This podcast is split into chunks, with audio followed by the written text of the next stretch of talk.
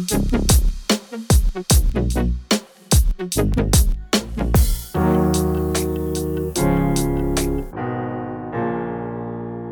привет! Это подкаст «Близко», подкаст о человеческой близости во всех ее проявлениях. В дружбе, в любви, в работе и по отношению к самому себе.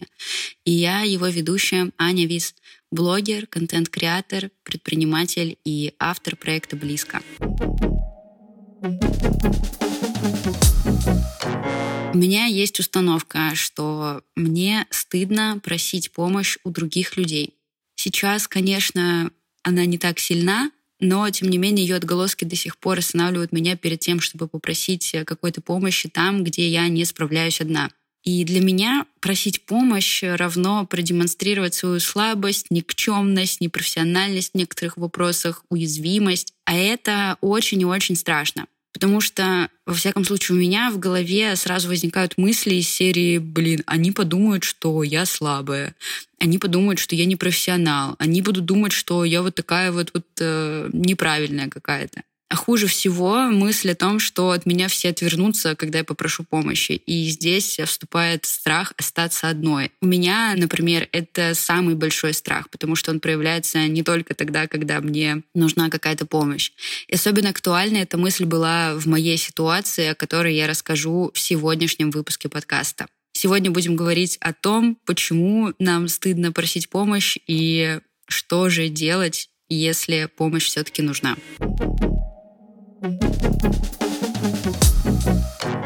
Этот подкаст — одна из частей моего проекта «Близко». Вторая часть — это колоды карт для себя, для друзей и для влюбленных. В каждой из них по 50 вопросов на разные темы. Например, есть у меня колода карт Blue Hour. Это колода посвящена друзьям. То есть э, она нужна для того, чтобы классно, клево и весело проводить время с друзьями. В ней четыре группы вопросов о тебе, о прошлом, я твоими глазами. И, наверное, самая забавная часть вопросов — это вопросы в формате «было или не было». Она и забавная одновременно, когда хочется просто расслабиться, повеселиться, и имеет в себе довольно глубокий вопрос, когда хочется узнать людей, которые рядом с тобой чуть поближе и чуть сильнее. И перед тем, как браться за реализацию всей этой истории, я сделала, наверное, ключевое действие. Я посчитала деньги и придумала, где мне вообще их взять и откуда выделить. На этом этапе я поняла, что в целом у меня есть все для того, чтобы реализовывать эту часть проекта. И деньги были, и связи, и производство налажено, и сотрудники, которые делают за меня часть работы, которую я делать не особо хочу и которая мне доставляет жуткий стресс. Дальше вы поймете, что за жуткий стресс. И вот здесь вот я понимаю, что мне остается только делать. То есть все есть, просто бери и делай. Весь дизайн и все наполнение я делаю сама вручную, от задумки и формулирования концепции до реализации этого дизайна и передачи в производство. Так, например, колода Clean, которая предназначена для саморефлексии и возвращения фокуса туда, где он должен быть, получилась у меня полностью белой, как символ чистоты и ясности сознания и мысли. Единственные контрастные элементы, которые там есть, это черный текст. Вот это все я проделываю с каждой колодой. Придумываю, для чего она, что в ней будет, какую задачу она решит у вас, у тех, кто ее приобретает, и как мне передать всю эту концепцию визуально. То есть вот такие вот задачи я решаю и делаю с каждой колодой. В начале ноября мы передали в печать коробки для каждой колоды, и в середине ноября я отправила своему ассистенту Софии первую колоду на печать. Долгое время по ней было мало что известно. Я думала, и моя ассистентка тоже, что она уже печатается и что вот-вот она будет у нас на руках. Но так как вся коммуникация с типографией происходит через почту, а скорость ответа сутки, а то и больше, оказалось, что все не так-то просто. И вот здесь начинается первый пиздец. Первый пиздец происходит у меня тогда, когда нам выкатывают ценник за печать больше, чем изначально обговаривалось. И аргументируют они это тем, что ну, это сезонное повышение цен. А когда моя ассистентка спросила, почему вы об этом не сообщили, не предупредили, менеджер нам ответила что-то типа, ну, мы публиковали это в нашей группе ВКонтакте на страничке в Инстаграм, а, в запрещенной соцсети. А то, что клиент может быть не подписан на эти соцсети, вообще никого не волнует. И если уж предупреждать, то как минимум делать это лично каждому. Как минимум с помощью email-рассылки. И если меня сейчас слушают предприниматели или люди, развивающие свое какое-то дело, то возьмите это себе, пожалуйста.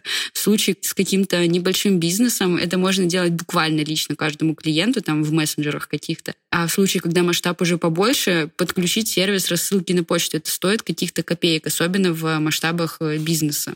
И в целом вот эта ситуация не очень выбила меня из колеи, не очень выбила меня из бюджета, потому что я понимала, что э, деньги есть, и часть из них придет чуть-чуть попозже, и все нормально. Но дальше происходит еще больше пиздец. У меня случается финансовый коллапс с бюджетом, выделенным на производство колод. Рассказать всю историю полностью я не могу и не смогу, поскольку это будет нарушением пункта договора о неразглашении, но просто поверьте мне, у меня пропадает источник дохода, который должен был покрыть непредвиденные расходы из-за повышения цен.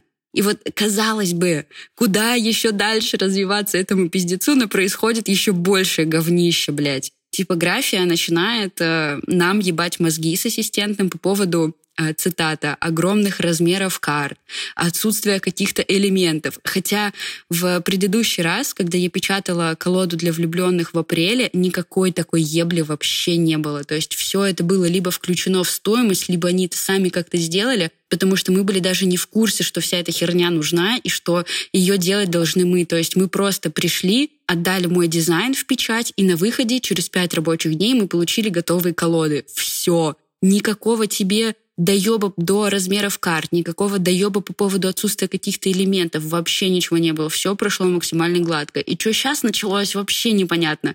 Но мы все это скидываем на предновогоднюю суету. И вот сюда добавились еще одни непредвиденные расходы. На дизайнера, который приведет нам в порядок формат каждой колоды. Это плюс еще несколько тысяч. А теперь просто представьте. Хороший день, в Петербурге выпал снег, мы с моим молодым человеком решили провести этот день за городом на природе. Взяли термос с вкусным чаем, перекус и поехали наслаждаться красивыми видами экотропы на Сестрорецком болоте. В этот день саунд-дизайнер отправил мне готовый смонтированный эпизод, где мы с Русланом обсуждаем тему бывших, и я просто была в полном восторге.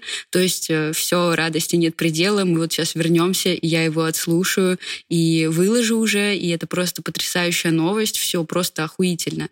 Дальше, буквально через пару часов после того, как саунд-дизайнер мне отправил, ассистент мне пишет о том, что колода не печатается, потому что не тот формат.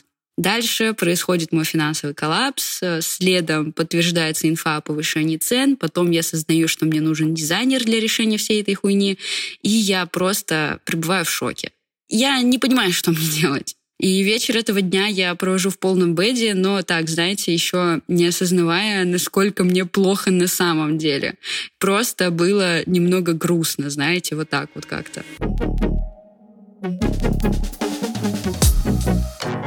На следующий день я просто рыдаю два часа подряд. Вот просто я не могу остановить поток слез, который льется из моих глаз. И я вообще не представляю, что мне делать. Потому что если я начну трясти свой личный бюджет и брать оттуда деньги на реализацию колод, примерно к концу декабря вы нашли бы меня где-то под кустом. И вот здесь происходит момент, когда мне становится понятно, что если я не попрошу сейчас помощи, мне пизда. Либо я умру под кустом, либо колода не увидит свет никогда. И ни первый, ни второй вариант меня не устраивают. И вот здесь э, я решаю забить хуй на собственную гордость, на то, что люди подумают, что я слабая, непрофессиональная и прошу помощи. И вот эта часть истории особенно будет полезна всем, кто развивает какое-то свое дело и сталкивается с трудностями. Ну и еще тем, кто, наверное, ведет блог и продает в нем какие-то свои продукты или услуги и сталкивается с кассовым разрывом, когда денег в предстоящем месяце не предвидится. Первое, что я сделала, написала пост в свою личную телегу с просьбой о помощи. Предложила людям сделать предзаказ на колоды, чтобы с этих средств покрыть часть расходов на производство. Я предложила свои услуги в качестве креатора и так, чисто на какое-то, знаете, удачное стечение обстоятельств оставила номер карты для донатов, э, сказав о том, что если там вы пока не хотите ничего покупать э, или у вас там нет финансовой возможности, то можете просто отправить мне любую сумму от одного рубля. И те, кто хоть раз делал нечто подобное, знают, как это, блядь, сложно выйти на публику, даже если небольшую, и буквально сказать, ребят, у меня нихуя не получается, я просто не справляюсь, я не знаю, что мне делать, помогите мне. Особенно, когда ты всю свою жизнь привык делать все сам и надеяться только на себя это для меня стало каким-то, я не знаю, какой-то точкой личностного роста, потому что до этого я никогда не просила помощь публично. Я написала своим друзьям-блогерам э, с просьбой рассказать э, обо мне тем, кому я могу быть полезна, рассказав при этом всю ситуацию с финансовым коллапсом. Ну, конечно, тоже не вдаваясь в подробности, но в целом э, люди примерно понимают, э, что у меня произошло и с какими трудностями я столкнулась. Я написала всем клиентам, которые в прошлый раз покупали у меня колоды, и я написала им сообщение о том, что в этом дропе будут две новые, и предложила забронировать их. То есть вот это тоже для меня было сложно, потому что я не привыкла продавать в личной какой-то переписке, и здесь это сделать пришлось, и я даже на самом деле рада, что пришлось сделать, потому что как э, предпринимателю и как человеку, который продает, э, навык продавать лично и делать это мягко, без э, какой-то манипуляции, без давление — это очень полезный навык. Я попросила своего ассистента заплатить ей в этом месяце меньше, а в следующем доплатить удержанную сумму. И вот это тоже для меня такой сложный момент, потому что, ну, по сути, понятное дело, что, скорее всего, на те деньги, которые я плачу ассистенту, она не живет, то есть это какие-то дополнительные деньги, но все равно, типа, получить меньше, чем ты по факту заработал, это такой себе момент. И каково же было мое удивление, когда я поняла, что, во-первых, люди начали отправлять мне донаты. И типа не по 20 рублей, а прям, ну, такие нормальные донаты. Во-вторых, люди из телеграм-канала моего личного начали бронировать колоды. В-третьих, э, те, кому я писала лично с предложением о броне, начали бронировать их. И все прошло очень классно, никто не воспринял это как какое-то нарушение личного пространства, и что я как будто бы пришла домой к человеку и начала вчухивать им пылесосы, как это делали там в десятых годах. В-четвертых, э, ассистент согласилась в этом месяце получить меньше, чем обычно. Более того, именно она общается с типографией, решает все технические вопросы. Меня вообще поражает, насколько сильно человек поддерживает меня в этом плане и вот помогает в таких э, ситуациях. Потому что для меня, например, вот эти все переговоры с подрядчиками — это просто полный пиздец и дикий стресс. Во-первых, я бы уже не выдержала формат коммуникации по почте, потому что слишком долго и неудобно. Во-вторых, я бы не выдержала скорость ответа в сутки, а то и больше больше. И в-третьих, у меня бы случался, наверное, каждый раз микроинфаркт, когда я получала бы какое-нибудь сообщение о том, что что-то идет не так. Потому что я человек чувствительный, такой тревожный, и для меня это прям сложное восприятие.